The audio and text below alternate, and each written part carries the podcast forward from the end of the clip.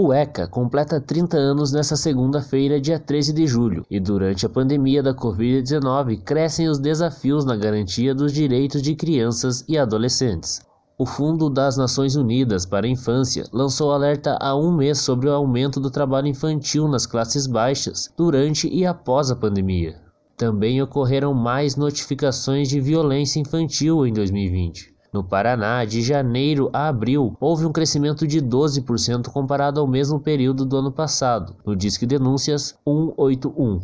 Para homenagear o ECA, o Núcleo de Estudos e Defesa dos Direitos da Criança e Adolescente, em parceria com o Departamento de Serviço Social da Universidade Estadual de Ponta Grossa, realiza um evento ao vivo. O tema em debate são os avanços e os desafios ainda existentes na proteção de direitos de crianças e adolescentes, como conta assistente social e professora Cleide Lavorati. Nós temos ainda alguns desafios para garantir os direitos de crianças e adolescentes de uma forma integral, né? principalmente nesse contexto de pandemia e no contexto de pós-pandemia, porque esse contexto ele acaba acirrando ainda mais o processo de desigualdade social e exclusão que privam as crianças e adolescentes dos seus direitos fundamentais. O debate online tem participação do Procurador do Ministério Público do Paraná, Olímpio de Samoto. O evento inicia às 4 horas da tarde com transmissão do canal do YouTube do Departamento de Serviço Social da UEPG.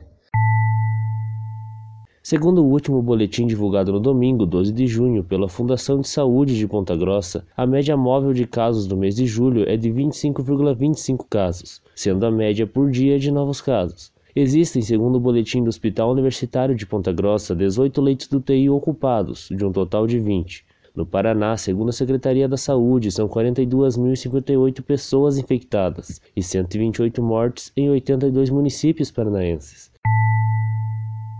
Eu sou Erivelto Martins e esse foi o Boletim Covid-19 Informação contra a Pandemia, uma produção diária do curso de jornalismo da Universidade Estadual de Ponta Grossa.